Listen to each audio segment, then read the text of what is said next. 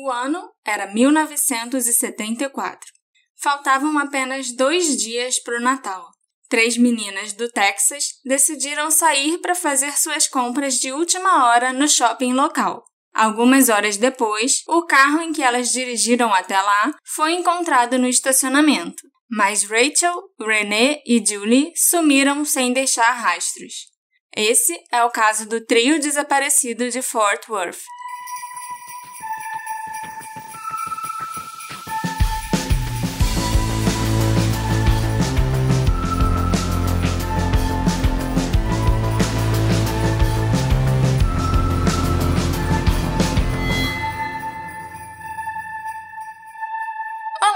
Meus assistentes! Feliz Natal para todos vocês! Eu sou a Marcela, a detetive do sofá, e hoje eu resolvi fazer um episódio temático a respeito de um caso que está fazendo aniversário de 46 anos nesse Natal.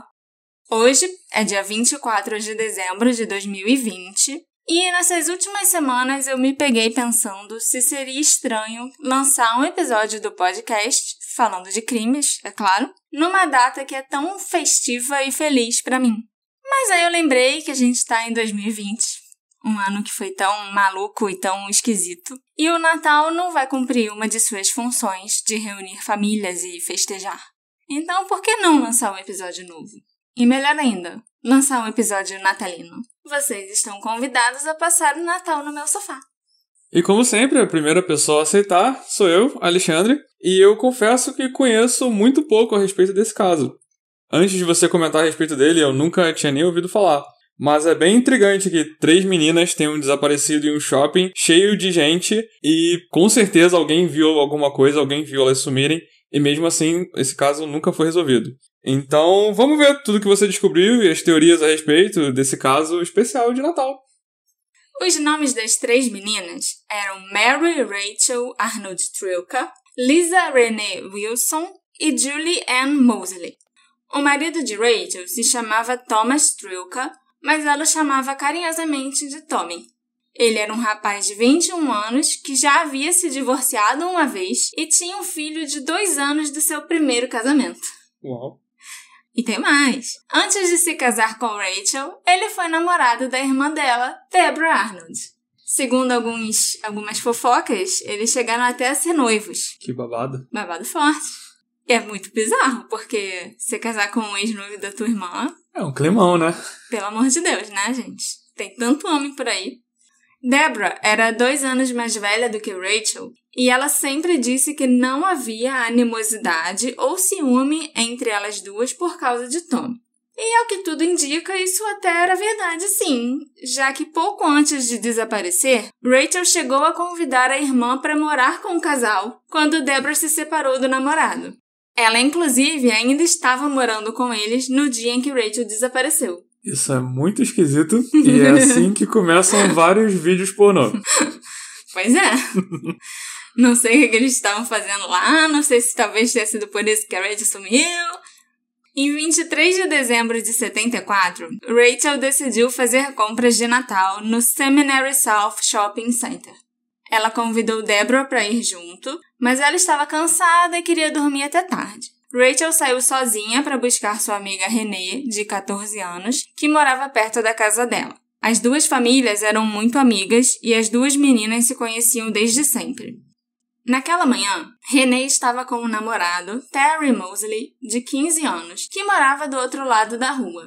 Ele acordou para fazer uma surpresa, deu um anel de compromisso para ela. Quando Rachel ligou e convidou Renee para fazer compras, ela aceitou mas apenas com a condição de que elas voltassem no máximo quatro horas, porque ela e Terry iam a uma festa de Natal naquela noite. E ela queria ter certeza que ia ter bastante tempo para se arrumar. Seria sua primeira festa usando o novo anel de compromisso e ela estava louca para mostrar para todo mundo. Lógico, você quer esfregar seu sucesso na cara dos inimigos. As irmãs mais novas de Terry, Janet, de 11 anos, e Julie, de 9, estavam na casa de René naquela manhã porque elas tinham ido ver o anel que ela ganhou.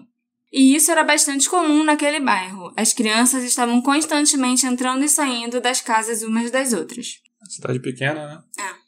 Rachel e Renee convidaram Janet para ir ao shopping, mas ela preferiu encontrar uma amiga. Julie então aproveitou a deixa e perguntou se podia ir junto.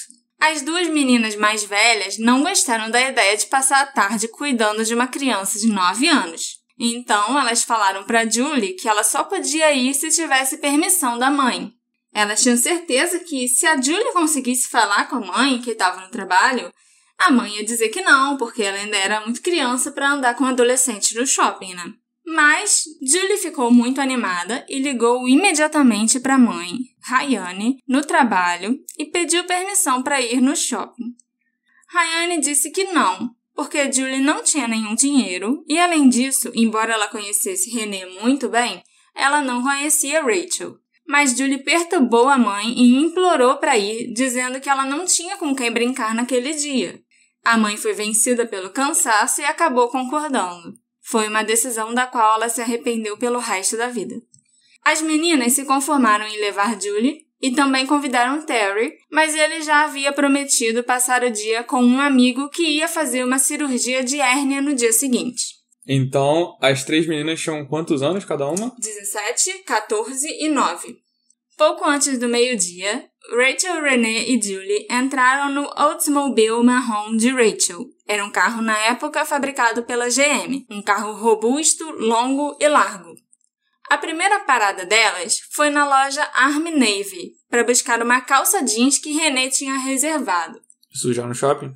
Não, antes de chegar no shopping. A calça nova não foi encontrada no carro, por isso, a gente pode presumir que René trocou de roupa na loja e foi pro shopping já usando a sua nova calça boca de sino, que era a moda na época. De lá, elas seguiram pro shopping, pro Seminary South. E mais tarde, vários compradores relataram ter visto as meninas por ali. René, em particular, se destacou por causa de sua camiseta, que era amarela esverdeada com as palavras Sweet Honesty impressas na frente. Essa camiseta era bem conhecida na época porque era um brinde que vinha junto com um perfume da Avon que tinha esse mesmo nome. Se Renée não estivesse tão animada e ansiosa pela festa de Natal com Terry, poderia ter demorado mais para as pessoas perceberem que algo estava errado. Mas ela tinha sido enfática sobre chegar em casa por volta das quatro horas e as pessoas estranharam quando as meninas não chegaram na hora marcada. A mãe de Julie também havia dito que ela deveria estar de volta até as quatro e ficou muito chateada por ela não ter obedecido. A família de Rachel ficou preocupada, pensando que o carro podia ter dado problema. Os pais de René dirigiram até o shopping, procurando por sinais do carro ao longo da estrada. Enquanto isso, a mãe de Rachel ligava para todas as lojas do shopping para saber do paradeiro das meninas. Os pais de René não encontraram o carro na estrada, então entraram no estacionamento à procura do Oldsmobile marrom em meio a um mar de carros em um dos dias de compras mais movimentados do ano. Por volta das seis da tarde, eles o avistaram estacionado no estacionamento superior próximo à entrada da loja Sears, as portas do carro estavam trancadas e um único presente de Natal embrulhado estava no chão do banco de trás. Esse era um presente que René trouxe para o enteado de dois anos de Rachel. As meninas não estavam em lugar nenhum.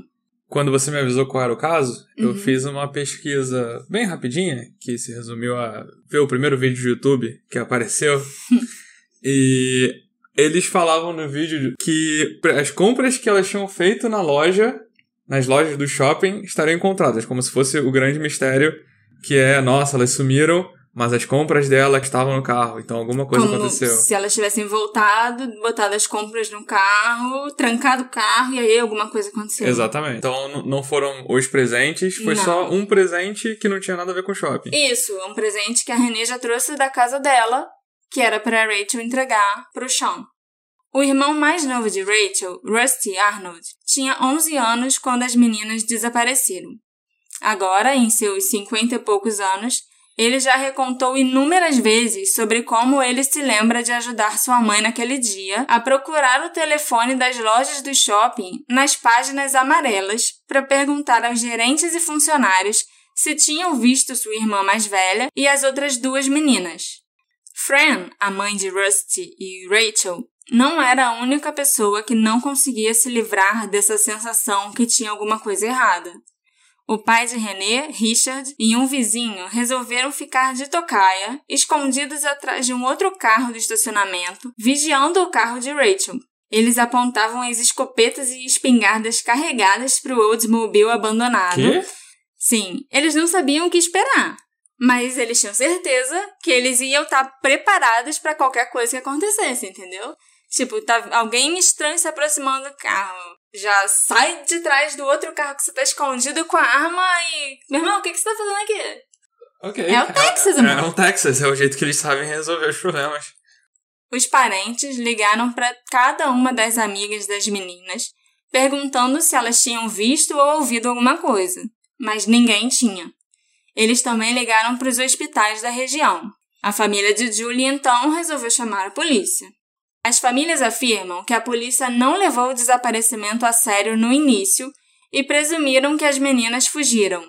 Óbvio, né? A polícia sempre resolve presumir que as crianças fugiram. É claro que essa ideia de que elas fugiram era bem absurda na opinião das famílias. Por que, que elas teriam convidado pessoas como Terry, Janet ou Deborah para se juntar a elas no shopping se elas planejassem fugir? Além disso, por que trazer uma criança de 9 anos? Nenhuma delas levou roupas ou pertences pessoais, e elas tinham muito pouco dinheiro e ainda deixaram um carro para trás. Não faz sentido, porque você tem um carro, vai resolver largar o carro para fugir o quê? Pedindo carona ou de ônibus? Uhum. É mais prático fugir de carro, né? E nenhuma criança de 9 anos ia querer fugir dois dias antes do Papai Noel chegar. A única razão que eu posso pensar para elas terem fugido e levado a Julie junto é se ela confidenciou que algo estava muito errado na casa dela e Rachel e Renee queriam protegê-la, mas parece que a vida dela em casa era boa antes do desaparecimento. Por que, que a polícia tinha essa mania de achar que todo mundo fugiu? Todos os adolescentes, todas as crianças, todo mundo. Ah, fugiu. Assim é muito não fácil. quero trabalhar, não. É muito fácil fazer seu trabalho assim. Mas até hoje isso acontece bastante. Não mais com criança, mas se um adolescente some, fugiu. As pessoas não fogem tanto assim, gente. A polícia já devia ter aprendido isso. É claro que o departamento de polícia discorda respeitosamente da visão das famílias sobre como eles lidaram com o caso e afirma que eles investigaram os desaparecimentos com rigor desde o início. Um artigo publicado no Fort Worth Star Telegram, um dia depois do desaparecimento, relatou especificamente que a polícia estava procurando as meninas, mas não tinha motivos para suspeitar de crime. Então, a polícia não fez nada, mas mesmo assim eles conseguiram cobertura da imprensa para fazer um, um artigo. Sim, porque aconteceu no meio de um shopping, em plena época de Natal. Não é tão difícil você conseguir a cobertura da imprensa que três meninas foram sequestradas nessa época, porque a imprensa até gosta dessas notícias, principalmente relacionadas ao Natal, que nem eu, tô fazendo um episódio temático. Lá o tema era: Meu Deus, três meninas fugiram fazendo compras de Natal. E poucos dias depois, a polícia foi um pouco menos desdenhosa, afirmando para esse mesmo jornal que ela não tinha certeza se houve ou não crime. Quatro meses depois, um artigo no Quero Daily Records também relatou que a polícia inicialmente pensou que as meninas eram fugitivas. Esses relatos dos jornais da época, junto com vários outros que eu encontrei, parecem corroborar, pelo menos parcialmente, a lembrança dos eventos que as famílias têm. Se eles estiverem corretos e a polícia não levou o caso a sério no início, a gente pode especular que foi por causa de uma carta que chegou para Tommy Trilka em 24 de dezembro. Tommy encontrou uma carta em sua caixa de correio na manhã da véspera de Natal. O nome Rachel estava escrito no canto superior esquerdo do envelope, sem sobrenome ou endereço do remetente. Dentro havia um pedaço de papel com algumas frases de caligrafia grande e inclinada que dizia: Eu sei que eu vou me ferrar por causa disso, mas nós apenas tínhamos que fugir. Estamos indo para Houston. Nos veremos em cerca de uma semana. O carro está no estacionamento superior da Sears. Com amor, Rachel.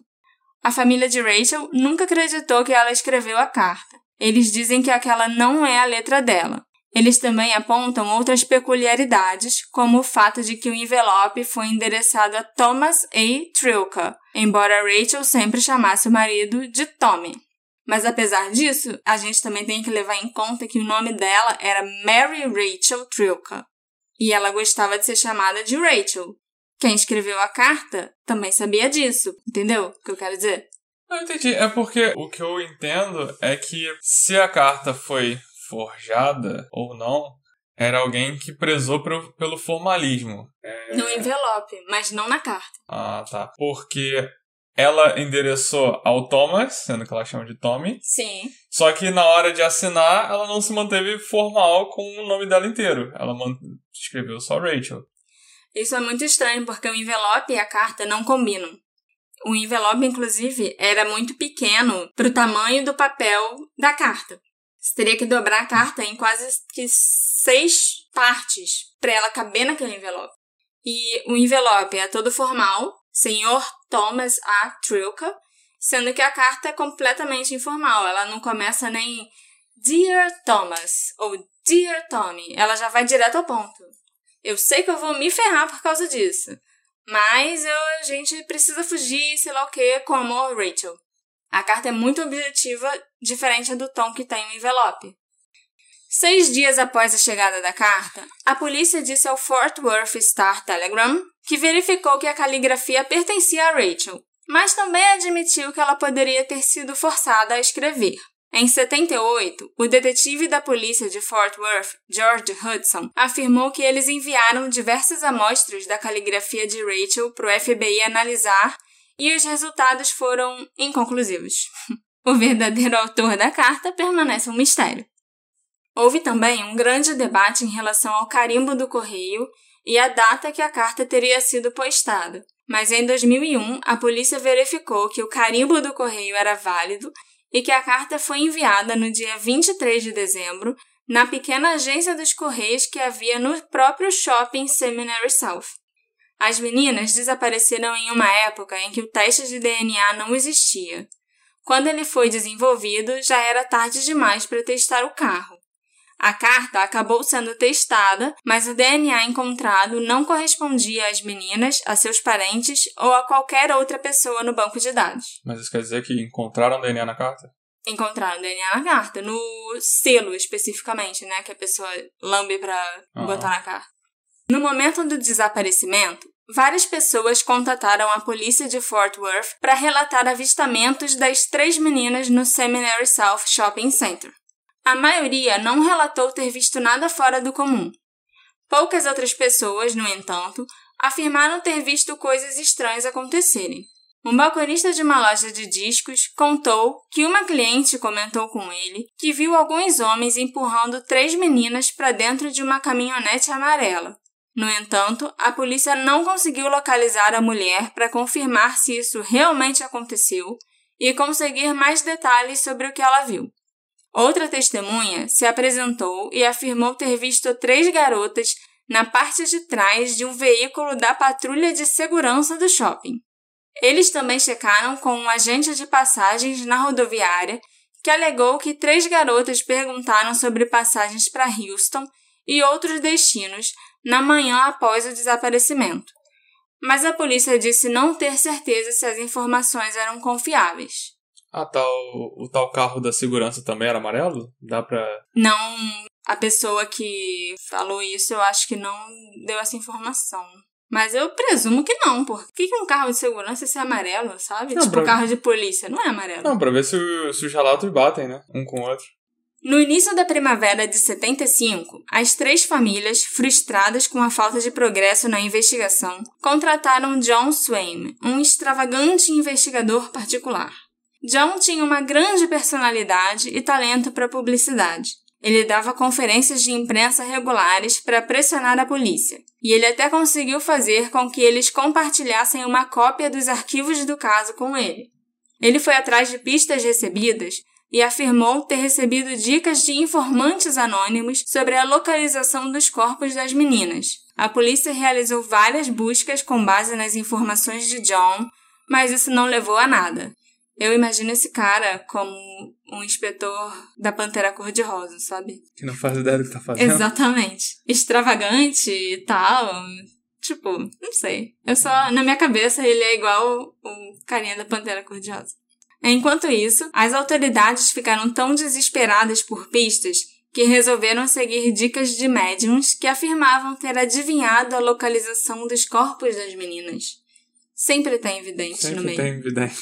O detetive particular, John Swain, morreu por causa de uma overdose de drogas em 79 e sua morte foi posteriormente considerada suicídio.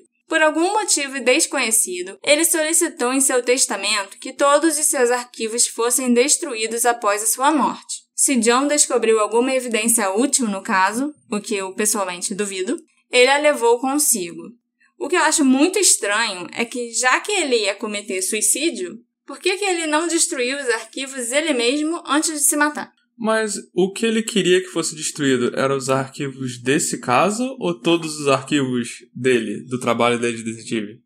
Isso não ficou claro nos artigos que eu encontrei, porque alguns jornais citavam que ele pediu para destruírem todos os arquivos que ele tinha. Outros citaram que ele pediu para destruir os arquivos desse caso. Então, eu não sei. Eu presumo que nesse ano que ele morreu e no ano anterior ele só devia estar trabalhando nesse caso. E aí, talvez ele tenha mandado destruir todos, só que os outros eram tão antigos que, tipo, Não faria diferença. não faria muita diferença. A família de John tem dúvidas a respeito da morte dele. Eu não acho que tenha sido suicídio, porque senão ele mesmo tinha destruído os arquivos. Talvez tenha sido uma overdose acidental ou alguma coisa assim. Se ele foi assassinado, eu tenho certeza que não deve ter sido por alguma coisa relacionada a esse caso, não. Porque eu não acho que esse cara descobriu nada de útil.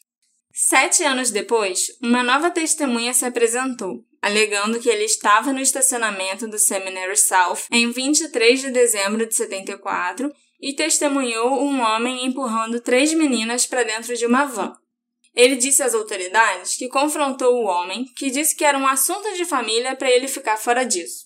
Eles nunca foram capazes de corroborar esse relato. Eles nunca foram capazes de corroborar nenhum relato. Acho que eles nem tentaram, né? Sei lá. Eu não sei se era muita incompetência, se era falta de vontade. Nesse caso, tudo bem, porque já tinham passado sete anos. Os membros da família nunca desistiram de buscar respostas. Em 2001, o caso ganhou novos investigadores e foi reexaminado. Houve enormes avanços na tecnologia desde 74 e as famílias estavam esperançosas que finalmente pudessem saber o que aconteceu com suas filhas. O Departamento de Polícia de Fort Worth realizou uma coletiva de imprensa para anunciar que eles falaram com pelo menos 20 novas testemunhas que relataram avistamentos das meninas no shopping e reduziu a lista de possíveis suspeitos para menos de 5. O que me deixou muito surpresa, porque eu achava que eles não tinham suspeito nenhum, muito menos cinco ou mais, né? Uhum. Vários casos que você já escreveu, que a gente vai fazer programa aqui, vários, vários, vários, só são mistérios sem solução, porque você identifica que a polícia Foi incompetente. foi incompetente. Entre as novas pistas, a polícia estava investigando um novo avistamento, relatado dessa vez por um ex-policial chamado Bill Hutchins, que trabalhava para Sears como segurança na noite em que as meninas desapareceram. Bill estava trabalhando no último turno e alegou que teve um encontro incomum com outro segurança em uma caminhonete por volta das 11h30 da noite. Aparentemente, ele e o outro segurança trocaram algumas palavras e tiveram uma discussão por um motivo não especificado. Bill afirma que se aproximou do veículo e viu três garotas lá dentro, e ele foi muito específico sobre a disposição dos assentos, afirmando que todos estavam no banco da frente. Que alguns carros nessa época eram aquele banco longo, né? Não eram tipo dois bancos separados. De acordo com ele, a menina mais nova estava sentada ao lado do motorista e a mais velha no final ao lado da porta. No meio estava uma um pouco mais jovem do que aquela ali que estava do lado da porta, né? Então era o motorista, Julie, René e Rachel, Todo- eu presumo, Todos os quatro no banco da frente. no banco da frente. Ele as descreveu sorrindo e parecendo estar lá por vontade própria. De acordo com Bill, ele se desculpou com elas pela linguagem que usou durante a discussão e eles foram embora. Isso foi 11 horas. Tipo, já tava, a família já tava procurando, já tava. É, pois é. Bill Hutchins, ele relatou isso às autoridades quando aconteceu em 74, mas ninguém procurou, até que o caso foi reexaminado em 2001. Quando esse fato veio à tona, o Departamento de Polícia de Fort Worth disse que eles haviam rastreado e encontrado o segurança descrito por Bill, que negou estar com as meninas naquela noite. O cara negou e ficou por isso mesmo. É, pelo visto foi, né? E os detetives acrescentaram que consideraram essa uma pista sólida, mas estavam se concentrando não em um, mas em até cinco suspeitos diferentes. Como se isso fosse como se isso quisesse dizer alguma coisa, não, tem que né? ser ao mesmo Tipo, tempo, tem que fazer tudo ao mesmo tempo. É, você tem que ver os cinco suspeitos, é lógico, mas não é por causa disso que você não vai investigar direito o segurança. Eu, hein? E o relato de Bill, pra mim, não faz sentido.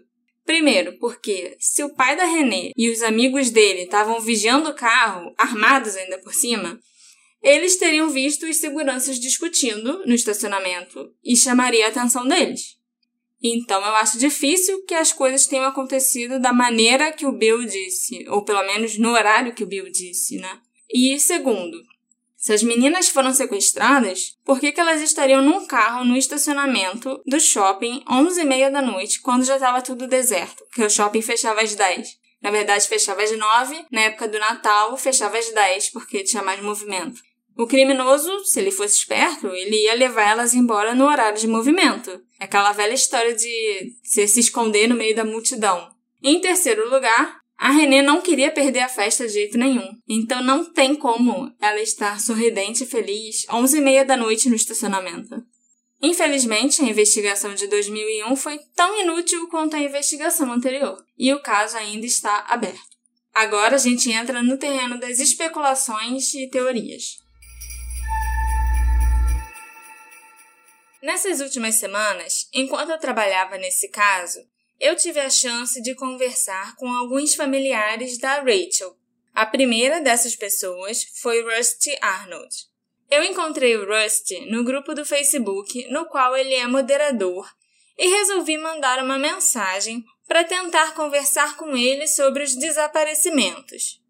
Normalmente, os parentes e amigos de pessoas desaparecidas são muito acessíveis, porque o que eles mais querem é que seu ente querido continue aparecendo na mídia para ter mais chances de ser encontrado. Isso mesmo se for pra uma jornalista brasileira, né? É, várias vezes em vários casos que eu já escrevi pro blog, eu consegui entrevistar parentes, amigos ou até Detetive. detetives mesmo relacionados a cada caso. E todo mundo foi super solícito. Mas o que me chamou a atenção a respeito do Rusty é o quão inacessível ele foi, ao contrário de todas as outras pessoas que eu já entrevistei, tanto nesse caso quanto né, nos outros casos do blog. Ele me respondeu no Messenger, me passando o e-mail dele para que eu entrasse em contato por lá. E, para minha surpresa, após eu enviar o e-mail para ele, Rusty respondeu com o número de telefone dele me pedindo para ligar. Isso foi estranho, porque ele já podia ter me dado o número de telefone no primeiro contato, né? Mas aí eu liguei umas três vezes em dias e horários diferentes e ele não atendeu. A parte mais bizarra é que quando eu enviei outro e-mail dizendo que tinha ligado e ele não atendeu, ele me respondeu o seguinte: Me desculpe, querida, mas eu não atendo o telefone. Por favor, deixe um recado na minha caixa postal com o seu nome e número de telefone que eu retornarei o contato. Eu acho que ele tava querendo fazer você passar por todas essas fases aí pra ver se valia mesmo a pena. né? Só quem tá realmente afim, que vai passar por todos esses obstáculos que ele coloca pra valer o tempo dele. É uma pessoa que realmente tá interessada em saber, né? Não é possível. Porque eu acho que eu fui muito persistente, mas outras pessoas não seriam. Se você não atende o raio do telefone, por que, que você vai mandar alguém ligar pro seu telefone? Não faz o menor sentido isso. Eu fiquei muito, muito pé da vida. Tua voz fica cada vez mais aguda, dá pra ver que você ficou pé da vida. Uhum. Mas eu sou insistente e não tenho vergonha na cara. E eu fiz o que ele pediu. Uns dois ou três dias depois, ele realmente retornou o contato e nós pudemos conversar. E eu me arrependi amargamente de ter insistido tanto. da próxima vez eu vou entender isso como um sinal divino que não é para acontecer e vou desistir, porque eu perdi 40 minutos da minha vida nessa ligação com um cara meio maluco, paranoico e um teórico da conspiração. Mas o que, que ele disse? Olha, de tudo que ele me falou, e ele falou sem parar, eu acho que o homem não tava nem respirando e nem deixou eu fazer quase nenhuma pergunta. Ele só falou, falou, falou, falou. O que eu destaco de mais importante são duas coisas. A primeira é que as meninas podem ter sido vistas em um posto de gasolina no dia seguinte ao desaparecimento, entrando no carro do dono do posto. E esse cara teria dito a um funcionário que ia levá-las para a rodoviária para elas embarcarem num ônibus para Houston. Ele ainda comentou que não faz favor de graça e ia se divertir um pouco com elas. Aff. O Rusty ainda afirmou que esse mesmo funcionário foi à casa do chefe alguns dias depois e viu manchas de sangue dentro da casa e novas escavações no quintal. Eu não sei se essa informação é verdadeira, não sei se foi passada para a polícia. Ele conseguiu essa informação como? Eu acho que foi através das investigações do Dan James. Então, assim, é bem legal, é uma teoria bem legal. Eu espero que não seja verdade, porque senão, além de ser abusadas, elas morreram e estão enterradas no quintal de um cara que ninguém consegue encontrar hoje em dia, segundo o Rust, que é esse dono do posto. Mas, assim, né? Não dá para acreditar muito. Mas é uma teoria interessante. A segunda coisa que ele me disse é que há um novo suspeito no caso, que era um amigo da família e melhor amigo do pai dele. Esse homem, que ele não quis nomear, já morreu e o Rust não quis me dar mais informações, ele só falou isso. Tem um novo suspeito, que é uma pessoa que já morreu. Aí eu pensei, nossa, grande coisa, né? Ah, geralmente se a pessoa morreu, não tem, não tem muito dano em, falar, em revelar o nome dela. Eu acho esquisito isso. Nesse caso, talvez tenha. Por quê? Eu sou muito curiosa, então eu passei dias navegando no Reddit e no WebSleuth é, tentando descobrir alguma coisa sobre esse cara, sobre alguém que morreu e virou suspeito. Eu não consegui o nome dele, mas de acordo com vários relatos, ele era um pedófilo conhecido na região. Ele sempre abusava de crianças e adolescentes quando tinha a chance. E o pai de Rusty e Rachel, inclusive, sabia dessa reputação que o amigo tinha e mesmo assim sempre o recebeu em casa. E é meio estranho, né? Já que ele tinha três filhos. Eu também descobri relatos de que quando esse homem morreu, foi encontrada uma sacola cheia de dentes humanos Meu na casa Deus. dele. As coisas escalaram. Sim, absurdamente, né? É muito, muito louco. Eu não tenho como corroborar essa informação. Eu até dei uma procurada lá no site da polícia, mas eu não encontrei absolutamente nada relacionado a algum caso com uma bolsa, uma sacola de dentes humanos. Então é só fofoca por enquanto. É, mas é nojento. Ai. A gente não tem como saber se é verdade ou não. Mas parece que esse cara realmente existia e era um pedófilo e tudo, e já morreu e virou suspeito no caso das meninas. E pode ou não ter colecionado dentes humanos. Ai, cruz credo. É, né? As outras coisas que o Rusty falou são muito, muito, muito teoria da conspiração. Ele e o Dan James, o investigador, né, que ele contratou, acreditam que o Rachel está viva e visita Fort Worth todo Natal. Isso é história de, de fantasma, né? É, né? Mas pro Rust não. Pro Rust é a irmã dele que tá, tá, tá vindo pra casa, entendeu? É, ele não entrou em detalhes do que aconteceu com as outras meninas, mas ele disse que existem testemunhas que viram Rachel na cidade em dezembro de 1998. Eu não quis nem perguntar quem são essas testemunhas, porque eu, eu não queria saber mais sobre essa teoria. Não, não, não dá.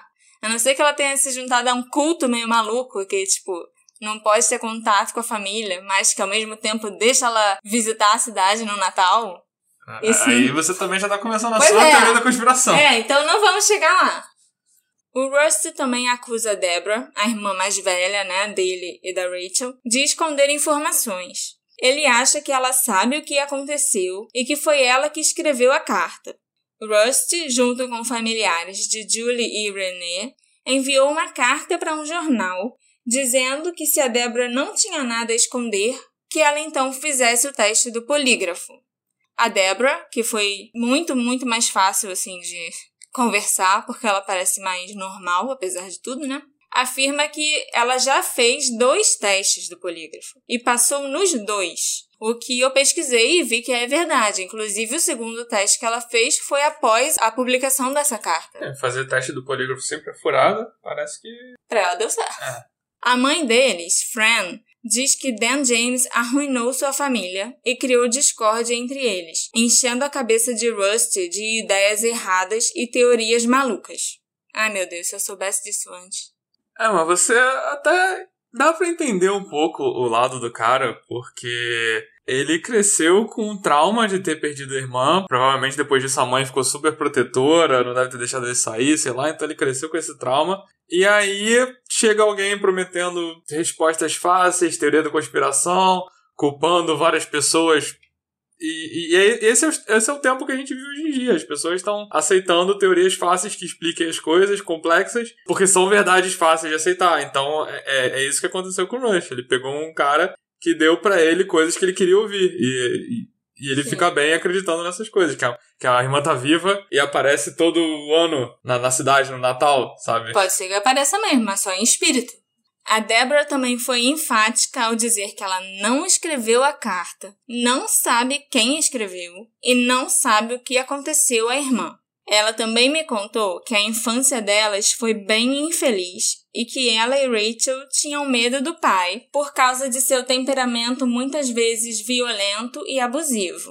Inclusive, foi para sair de casa logo que Rachel se casou tão jovem. O pai delas estava lutando contra um câncer maligno em 74, quando Rachel desapareceu e morreu no início de 75.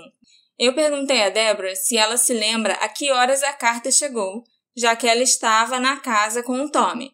Ela disse que foi em algum momento da manhã, porque ela se lembra de estar sentada na poltrona da sala de estar, refletindo sobre os acontecimentos do dia anterior e sobre como aquela noite foi longa.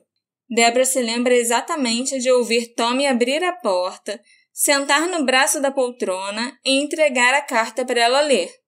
Ela pegou a carta e saiu correndo para a casa dos pais para mostrar a carta para eles e de lá eles ligaram para a polícia.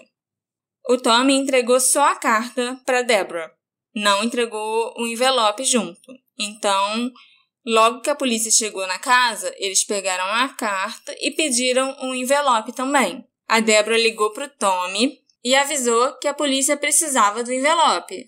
O Tommy disse que iria procurar e levar para eles na delegacia.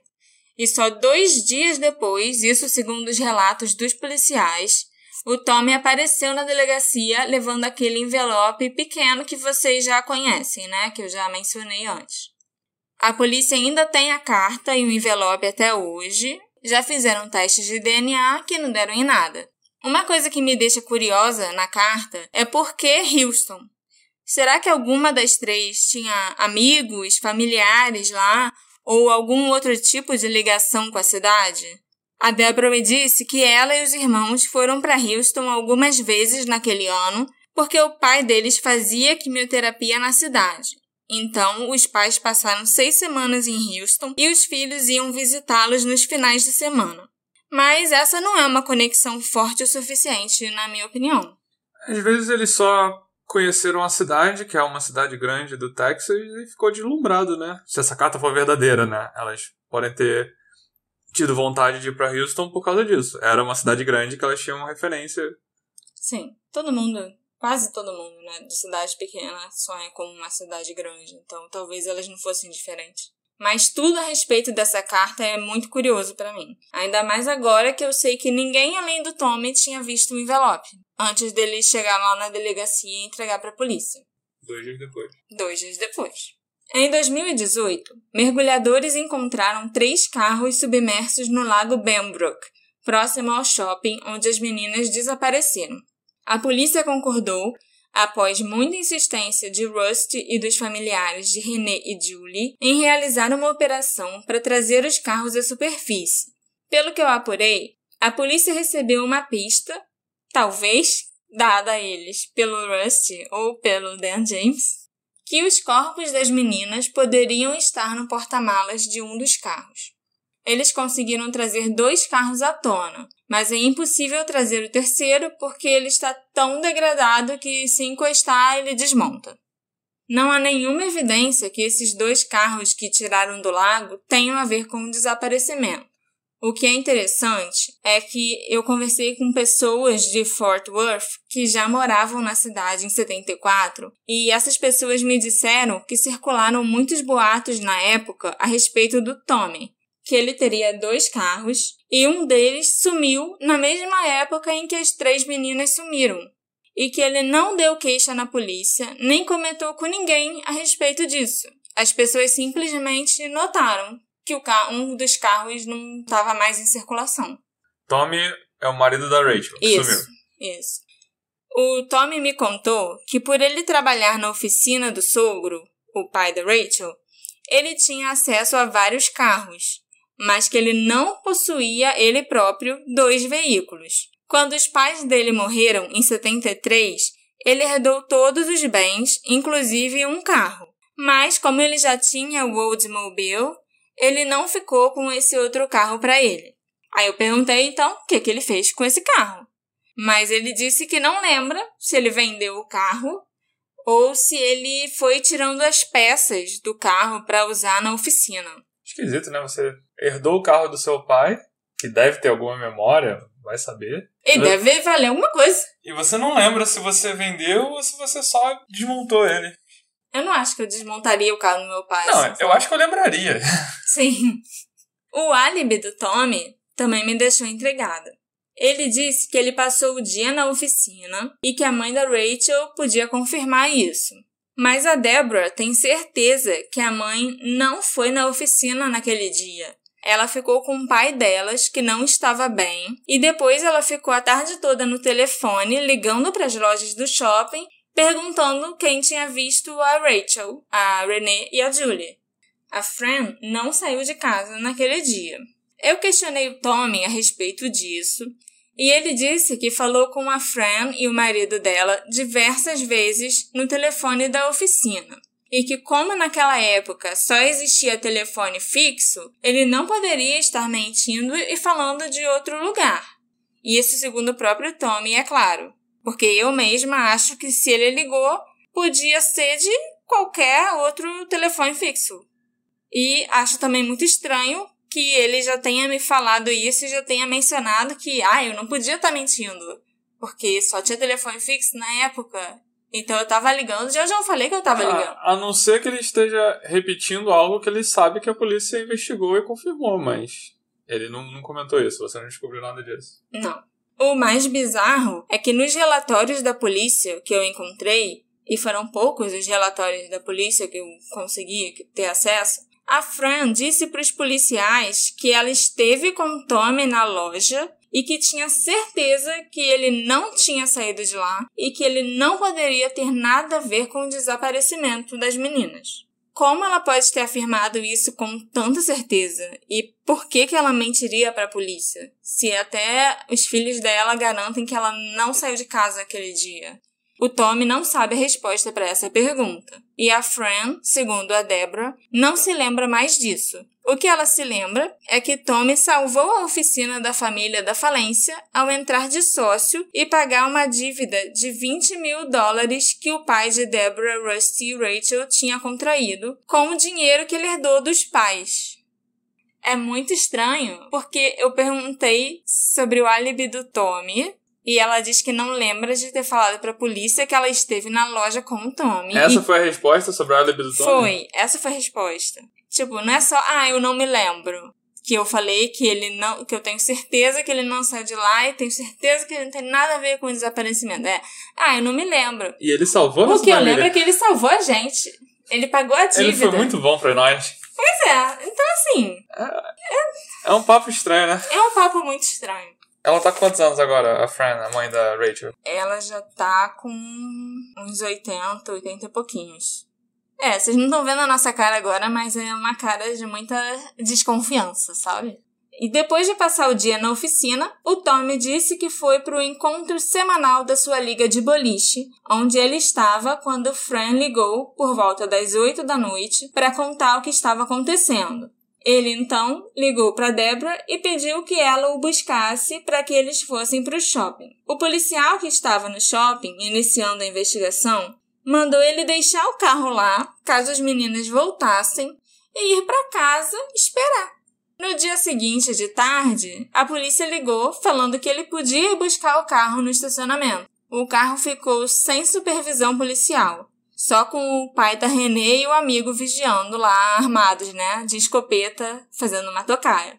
O carro não foi levado para perícia em momento nenhum, e nenhum policial ficou ali vigiando a cena do crime, porque é o que aquilo ali era, aquele carro estacionado uhum. e o shopping em si. É uma cena de crime. E nem depois que ficou claro que as garotas não tinham sumido, né? Não, não tinham fugido. Nunca, nunca foi periciado. Tem várias imagens, inclusive, de jornalistas que gravaram é, mostrando o carro e mostrando o interior do carro. As coisas que estavam lá dentro, é, enfiando a câmera, quase que grudando a câmera, assim, na janela do carro. O vídeo tá lá até nas nossas redes sociais, Detetive de Sofá. Então você realmente vê que não tinha absolutamente ninguém ali protegendo aquela cena. O Tommy me disse que ele estava bem confiante que elas seriam encontradas logo e ofereceu uma recompensa de 2 mil dólares por informações.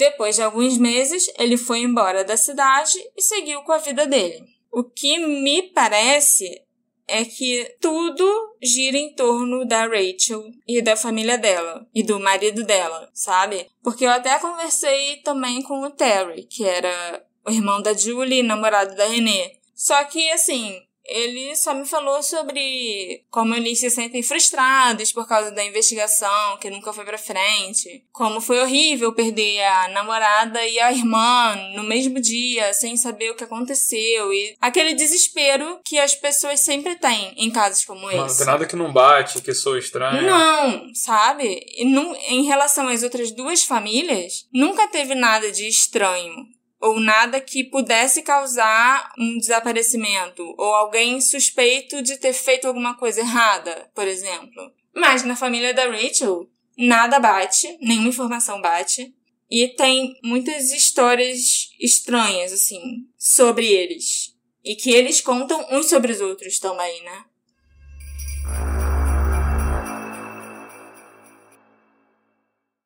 Eu não acredito que a Rachel tá viva. Não acredito que ela fica visitando Fort Worth todo o Natal. Isso é muito idiota. Isso é coisa de fantasma do Natal. Mas eu encontrei um possível suspeito do desaparecimento ou assassinato das meninas. E esse me parece muito provável. O nome dele é Mike de Bardeleben. É, Mike é. de Bardeleben. Isso. Você é melhor do que eu pra falar o nome dele. Se a gente repetir várias vezes, a gente acerta. De Bardeleven. De Bardeleven. É, não dá pra pensar, tem que falar rápido. E o Mike é um serial killer nascido e criado, adivinha onde? Fort Worth. Aham. Os pais dele não moravam longe do shopping e ele pode, inclusive, ter sido responsável por outros desaparecimentos ou assassinatos na região. É praticamente certo que o Mike estava em Fort Worth quando as meninas sumiram, porque a mãe dele estava com câncer e ele foi para a cidade para cuidar dela em maio de 74. Mas eu acho que o mais provável, né, é que ele tenha até apressado a morte da mulher, porque se botar um serial killer para cuidar da mãe, a gente sabe que não dá certo. Vídeo Norman Bates. A Norma tá aí para provar que Mãe de serial killer, mãe de psicopata. Não sobrevive muito tempo. Mal. O Mike era conhecido por sequestrar e torturar algumas de suas vítimas e manteve pelo menos uma mulher presa no sótão da casa da mãe em 74. Isso de acordo com informações que a quarta esposa dele, Carol Miller, deu para a polícia. Ela tem quatro esposas também, senão pois é. não é um bom sinal. Os quatro casamentos dele foram fracassados, é óbvio, porque ele espancava suas esposas. Inclusive, ele espancou tanto duas delas que elas acabaram concordando em ajudar o Mike a cometer seus crimes. Meu Deus do céu. A Carol é uma dessas mulheres que ajudava ele a se aproximar e ganhar confiança da vítima. Ela tinha muito medo do marido e do que ele podia fazer caso ela não ajudasse. Ele era uma pessoa extremamente violenta, tipo, Ted Bundy é fichinha perto desse cara, sabe? O Mike acabou sendo pego e foi preso quando o FBI descobriu que ele fabricava dinheiro falso. Foi tipo o Al Capone, que Ah. foi preso por causa dos impostos, Tava sabe? pensando nisso agora. É. Quando o FBI abriu o depósito onde ficava a impressora, eles ficaram completamente chocados com o que encontraram. E descobriram que tinham prendido não só um falsário, mas também um serial killer, que ainda por cima era um sádico sexual. Nossa. Ele gravou vários vídeos dos seus crimes contra diversas mulheres e ele tirava fotos de si mesmo cometendo esses atos. Mas não encontraram fotos dessas das três meninas. Nada referente às Não, três meninas. nada referente às três meninas. Ah, e você falou que ele tava na cidade pra cuidar da mãe. Isso. Então, talvez a parafernália dele de, de tortura e de filmagem não tava lá com ele quando ele pegou as meninas. Ele pode ter abduzido elas e não tinha com que filmar. Então, então não foi encontrado nada no, no depósito dele. Sim, também é uma possibilidade. O mais interessante é que ele aparentemente adorava cometer crimes em shoppings lotados. Ele se fazia passar por policial, segurança ou até jornalista. Inclusive, ele sempre conseguia uniforme de policial para se disfarçar. E assim ele coagia meninas a entrarem no carro dele. Mike as sequestrava e as levava para lugares remotos, onde ele abusava, torturava e assassinava elas. E a gente tem mais de um relato de testemunha que viu as meninas entrando em carros com segurança, falando Sim. com segurança, né? Ou carro de policial. Tem acho que uns dois ou três relatos de testemunhas que falam isso, né? É, achei muito interessante você ter descoberto esse suspeito novo, mas tem uma coisa que não se encaixa aí, que é a questão da carta. Como é que a carta entra nisso? Se entra nisso. Eu descobri, também através de uma entrevista antiga da Carol Miller, Que é a ex-mulher dele, isso, que ajudava ele a cometer os crimes. Isso, a quarta ex-mulher. Que caso ele realmente seja o responsável pelo desaparecimento barra assassinato dessas meninas, essa não seria a primeira vez que ele mandou uma carta para a família das vítimas. Eu não sei o conteúdo dessa carta que ele mandou antes para essa outra família. Não sei se tinha o mesmo teor da carta da Rachel, mas ele já sim enviou carta antes, não seria a primeira vez. Mas ele enviou carta, ele escrevia a carta ou ele obrigava a vítima a escrever? Nesse caso que a Carol relatou, ele tinha obrigado a vítima a escrever. Então tá casando bem essa teoria aí. É, eu só não sei se o Mike foi investigado pela polícia, né, na época, sobre esse desaparecimento, sobre esse crime específico do trio de Fort Worth. Mas é fato que na época que aconteceu, ele estava na cidade. E só isso pra mim já vale uma investigação. Alguém da família sabe? Se perguntou pra alguém da família sobre esse, sobre esse Mike The Bad Eleven? Quando eu tava conversando com a Debra, eu perguntei se ela já tinha ouvido falar dele e se ele tava na lista dos cinco suspeitos que a polícia tem hoje em dia. E ela falou que não, que ela nunca tinha ouvido falar. Aí eu contei pra ela quem ele era e o modus operandi dele, né? E é tudo, isso tudo que eu tô falando aqui eu expliquei pra ela também. E ela achou que realmente pode fazer sentido. Eu só não sei se ela vai levar isso adiante. Ela falou que ia, assim, tentar conversar com algum dos investigadores que estão responsáveis pelo caso hoje em dia. Mas eu não sei no que, que isso vai dar. Se vai dar em alguma coisa. Uhum. Mas, assim, é muito interessante, porque a gente sabe o modus operandi desse cara. A gente sabe que casa exatamente com a forma que elas desapareceram. Entendeu? Até os relatos das testemunhas. Né, No shopping lotado, vestido de segurança ou policial. Isso. Já, já enviou uma carta que ele forçou a vítima a escrever no passado. E a gente sabe também que elas não sairiam do shopping com um desconhecido. Ainda mais que a Renée tinha hora. Tinha, ela fazia questão de estar em casa às quatro horas por causa da festa. Então ela só sairia do shopping com um policial com segurança, alguém assim, por um motivo muito forte, entendeu? Uhum. Tudo casa muito bem. Mas você encontrou esse Mike The Bad Eleven numa lista já de suspeitos na internet? Como é que você chegou no nome dele? Não, em todos os todos os sites, todos os, os documentos, aí, os arquivos de jornais, tudo que eu fui vendo a respeito do Fort Worth Trio não mencionava o Mike de Bardeleben. Mas eu vi uma menção sobre esse cara quando eu tava num fórum que discutia o caso das meninas. Sabe quando o assunto vai mudando e as pessoas começam a conversar sobre coisas nada a ver num fórum que devia ser sobre algo específico? Tipo grupo de WhatsApp? Uhum. Que duas pessoas começam a conversar entre si. Duas pessoas começaram a conversar sobre livros que falavam de assassinos muito famosos. E uma dessas pessoas estava falando sobre o Mike de Bardeleben. Tem um livro já escrito a respeito dele. Talvez eu posso estar muito enganada, mas talvez o livro tenha até sido escrito pela Carol, a Carol Miller. E eles estavam discutindo sobre como o Mike era um assassino muito, muito pior do que vários outros que são muito famosos e como ele não ganhou essa fama toda, essa notoriedade toda. Ainda bem, né? Vamos parar de dar fama pra, pra serial killer, né? Pois é, acho que é uma boa. Mas aí eu fui lendo o que, que eles estavam comentando a respeito do Mike e sobre esse livro, que é meio que contando sobre os crimes dele. E aí eu fui ligando, fui vendo, ah, tá, então esse cara era de Fort Worth. Esse cara era um serial killer. Será que investigaram um serial killer no caso dessas das três meninas? Você conseguiu. E aí eu, eu comecei a ver, é, procurei o livro e comecei a ver e fui descobrindo como é que era o modus operandi dele. Aí eu descobri que ele gostava de shoppings lotados, que ele gostava de se disfarçar de segurança, que ele já tinha mandado uma carta Aí eu, porra. Você também descobriu que ele devia estar em Fort Worth naquele período. Sim, por causa do câncer da mãe. Que ele estava, de fato, em Fort Worth em 1974. Ah, pronto, achei meu suspeito. Se eu tiver que apontar o dedo para alguém nessa história, eu provavelmente apontaria para esse cara porque eu acho que tudo se encaixa.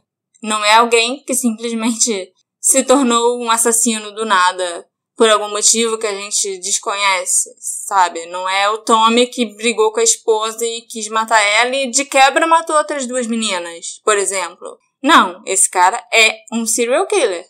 E ele cometeu crimes muito parecidos com o que tudo indica esse crime aconteceu. É bem interessante. Talvez você tenha achado algo bem interessante. Tomara que.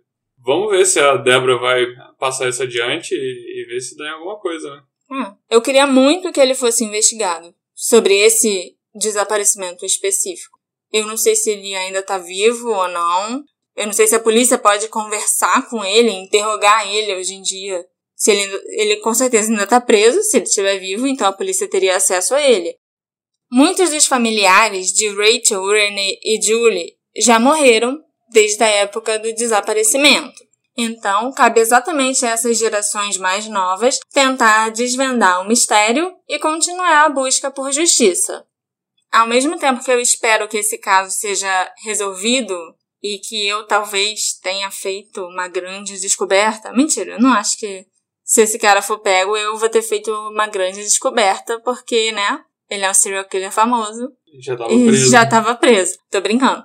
Mas, ao mesmo tempo que eu espero que seja resolvido, eu não quero que elas tenham sido assassinadas pelo Mike, porque eu não consigo nem imaginar o que que as vítimas desse cara passaram na mão dele, sabe? Uhum.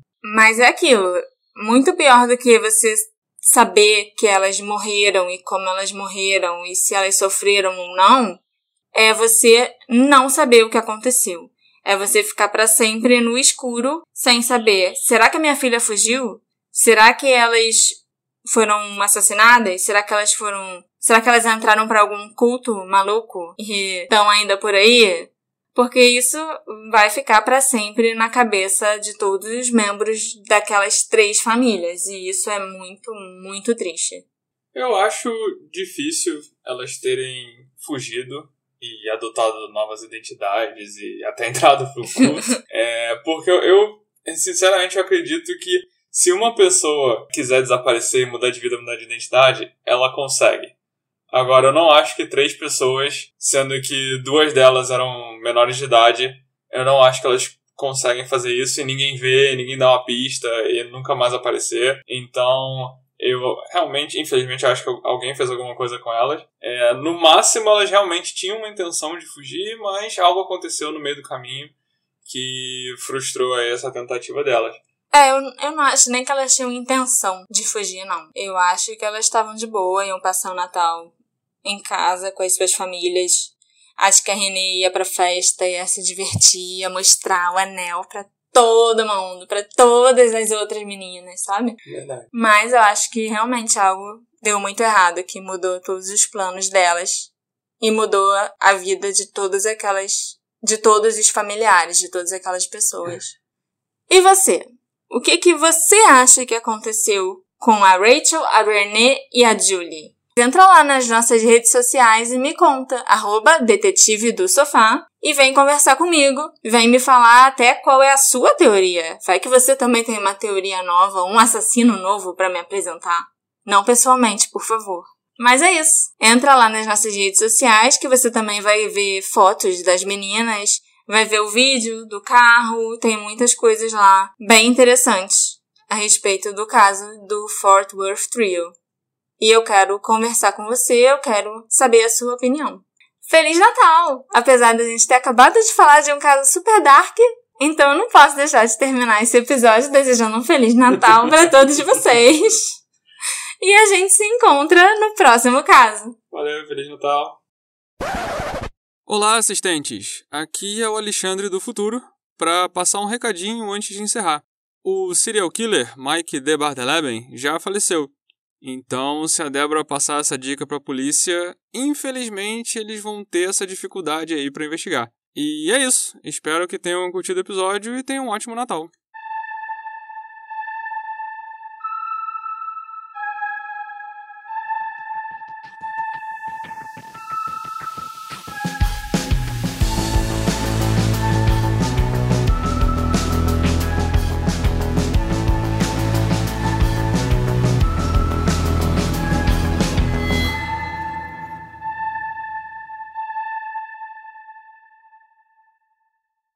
Hey, você se interessa por crimes reais, serial killers, coisas macabras e tem um senso de humor um tanto quanto sórdido? Se sim, você não está sozinho. Se você precisa de um lugar recheado de pessoas como você, venha conhecer o podcast Pátria Amada Criminal. Todas as semanas tentamos entender o pior da humanidade. Nesse processo a gente ri, chora, fica brava, fofoca, porque afinal de contas é assim que a gente fala quando está entre amigos. Suas novas melhores amigas trevosas estão aqui no Pátria Amada Criminal.